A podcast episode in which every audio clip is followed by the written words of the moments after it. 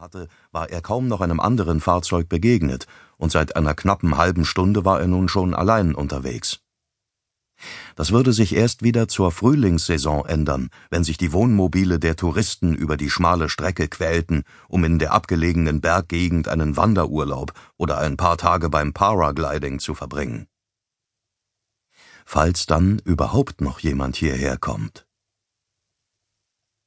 Vor ihm verschwand nun auch das letzte Abendlicht unter der dicken schwarzen Wolkendecke, die nichts Gutes verhieß.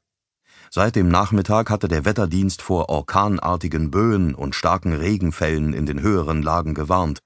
Ein Herbststurm konnte auf diesen engen, kurvenreichen Bergstraßen besonders gefährlich werden. Doch noch mehr als das Wetter sorgte Patrick das, was ihn möglicherweise an seinem Ziel erwartete. Die Angst, er könnte mit seiner Vermutung richtig liegen, ließ ihm keine Ruhe mehr. Vor Jahren hatte Sue ihm ein T-Shirt mit dem Aufdruck Take it easy or easy takes you geschenkt. Das passt zu dir, hatte sie gesagt, und keiner, der Patrick auch nur ein wenig kannte, hätte ihr widersprochen. Patrick Landers war niemand, der sich schnell aus der Ruhe bringen ließ.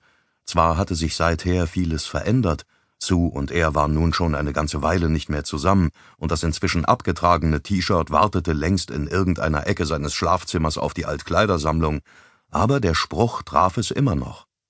Je älter Patrick wurde, desto mehr. In den 35 Jahren seines Lebens hatte er gelernt, dass sich die meisten Dinge als harmloser erwiesen, als sie auf den ersten Blick schienen, vorausgesetzt man ging sie mit Bedacht und der nötigen Gelassenheit an. Doch diesmal hatte er die Situation unterschätzt. Sue hatte versprochen, sich bei ihm zu melden. In all den Jahren, die sie sich kannten, hatte sie ihre Versprechen stets gehalten, aber nun waren schon drei Tage vergangen ohne eine Nachricht von ihr, kein Rückruf, keine SMS, nichts. Grund genug, ernsthaft besorgt zu sein und davon auszugehen, dass etwas passiert war. Etwas, das er vielleicht hätte verhindern können. Verdammt, warum hatte er nur so lange gezögert? Statt nur etliche Male vergeblich bei ihr anzurufen und darauf zu warten, dass sie sich bei ihm meldete, hätte er sich längst schon auf den Weg machen sollen. Denn falls sich seine Vermutung bewahrheitete, die sich mehr und mehr in ihm ausgebreitet hatte und mittlerweile fast schon Gewissheit war, durfte er keine Zeit mehr verlieren. Was, wenn ich zu spät komme? Er verscheuchte den Gedanken, der ihn wieder und wieder befiel wie ein lästiges Insekt und rieb sich die brennenden Augen. Er war erschöpft von der langen Fahrt und einer unruhigen Nacht davor, einer Nacht, in der er sich im Bett gewälzt hatte und von jenen Stimmen geplagt worden war, die ihn jetzt verfolgten. Hat sich plötzlich verändert, verhält sich merkwürdig, unheimlich. Er hätte jetzt viel für einen starken Kaffee gegeben, Außerdem näherte sich die Tankanzeige dem Reservebereich. Er konnte es noch bis zum Ziel schaffen, schätzte er, aber es würde knapp werden. Schließlich siegte die Vernunft über die Ungeduld und er hielt an einer Tankstelle, die mit einer großen Tafel an der Einfahrt darauf hinwies, dass sich die nächste Tankstelle in 30 Kilometer Entfernung befand. Die Tafel entpuppte sich jedoch als ein schlechter Scherz des Schicksals, denn als er eilig ausstieg und den Zapfstutzen in die Tanköffnung steckte, zeigte die Zapfsäule keine Reaktion.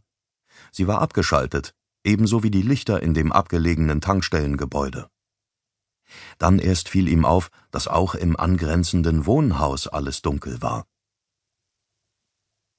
Wie um die Schilder, die für täglich frische Croissants Coffee to go und gratis Reifencheck, fragen Sie an der Kasse warben, Lügen zu strafen, klebte ein Zettel an der Eingangstür, auf den jemand in krakliger Handschrift vorübergehend geschlossen geschrieben hatte. Für einen Augenblick blieb Patrick vor der Tür stehen. Etwas an dieser Nachricht irritierte ihn, etwas, das er sich selbst nicht erklären konnte und das sich wohl am ehesten als Intuition beschreiben ließ. Die Augen lassen sich täuschen, das Bauchgefühl nicht hatte man ihm im Medizinstudium eingetrichtert. Und das Leben hatte ihn gelehrt, dass dieser Satz nicht nur auf die medizinische Diagnostik zutraf. Vielleicht lag es an der Art, wie dieser Zettel geschrieben worden war, eilig hingekritzelt, als habe der Inhaber den Laden geradezu fluchtartig verlassen. Der Wind wurde allmählich stärker und trug den Geruch von Regen vor sich her, Donner grollte, gewaltig und bedrohlich nah. Patrick wandte sich von der merkwürdigen Notiz ab und eilte zu seinem Wagen zurück. Er hatte hier bereits viel zu viel Zeit verplempert.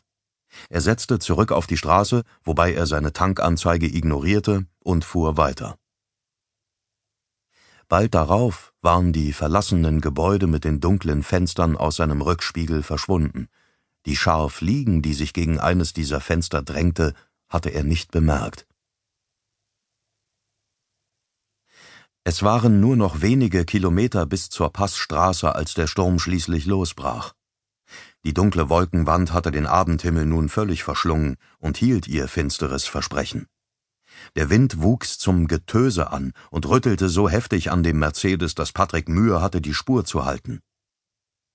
Dicke Regentropfen klatschten gegen die Windschutzscheibe, mit jeder Sekunde wurden es mehr, bis schließlich ein wahrer Sturzbach niederging und die Straße durch die Wasserschleier kaum noch zu erkennen war.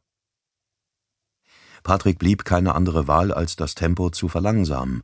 Fluchend schaltete er einen Gang zurück. Während er die Serpentinen hochfuhr und mühsam versuchte, etwas durch den Wasserfall auf seiner Windschutzscheibe zu erkennen, musste er immer wieder an den handgeschriebenen Zettel denken. An diese seltsame, beunruhigende Intuition. Als gäbe es einen Zusammenhang zwischen seinen Befürchtungen und der verlassenen Tankstelle. Das war natürlich Unsinn. Er redete sich das nur ein, weil er müde, überspannt und aufgewühlt war bei Erschöpfung und in Stresssituationen konnte man durchaus paranoid werden. Obwohl die Wischanlage jetzt auf höchster Stufe lief und die Scheibenwischer hektisch hin und her zuckten, vermochten sie kaum noch etwas gegen die Wassermassen auszurichten. Ausgerechnet jetzt, wo die Straße anstieg und zunehmend kurviger wurde. Ungeduldig hieb er auf das Lenkrad, nur um sich gleich darauf wieder zur Ordnung zu rufen. Er musste dem Drang widerstehen, aufs Gaspedal zu treten und die nächste Kurve schneller zu nehmen. Bei solchem Wetter überhaupt auf dieser Strecke unterwegs zu sein, war schon gefährlich genug. Er sah kaum etwas vor sich. Hinter jeder Biegung konnte rutschiges Herbstlaub lauern oder Geröll, das der Sturm von den Felshängen gelöst hatte.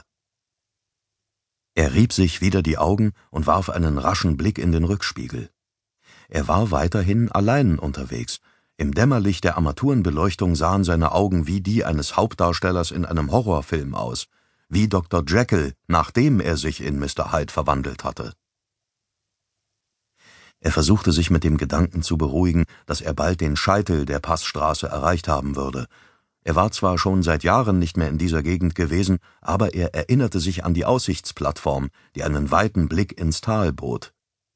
Sicherlich nicht bei diesem Regen und auch nicht bei Nacht, aber er wusste, dass es von dort aus nur noch eine knappe halbe Stunde dauern würde. Sobald er angekommen war, würde er zuerst